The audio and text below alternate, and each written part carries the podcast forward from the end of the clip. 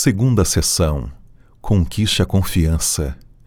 Peça autorização para orar por seu amigo de oração e pergunte para ele por qual motivo especial você deve interceder diante de Deus. Sexto dia. Comece a interceder. Portanto, eu lhes digo: tudo o que vocês pedirem em oração, creiam que já o receberam, e assim lhes sucederá.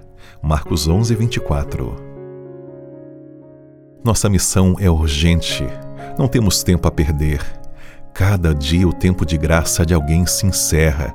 A cada hora, milhares estão passando para além do alcance da misericórdia.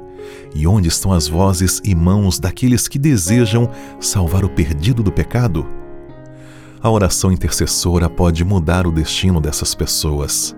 Paulo recomenda que a intercessão por todos os homens seja a primeira tarefa do dia do cristão. O apóstolo assegura que isso é bom e agradável perante de Deus e deseja que todos os homens sejam salvos e cheguem ao pleno conhecimento da verdade. Como disse James Gall, não existe nenhuma outra tarefa mais elevada que um cristão possa realizar do que orar. Portanto, Todos os dias você precisa dedicar um tempo para interceder pelo seu amigo de oração. Ademais, Jesus prometeu que fará muito mais abundantemente além daquilo que pedimos ou pensamos, segundo as riquezas da sua glória e segundo a operação da força do seu poder.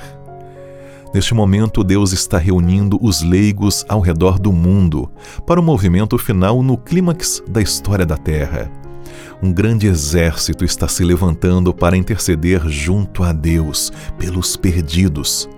São homens, mulheres, jovens, adolescentes e crianças que consagram um espaço de tempo e um lugar específico em seus lares para interceder em favor dos pecadores. Faça parte deste exército. Continue orando com fé, apresentando seus amigos a Deus e desde já se prepare para ver os milagres que irão acontecer. A vida da igreja primitiva foi uma vida de permanente oração em favor de outras pessoas. E qual foi o resultado? A igreja cresceu de maneira assombrosa. Esses primeiros cristãos se uniram em oração para mudar o mundo, e suas orações fizeram a diferença. Agora é a nossa vez.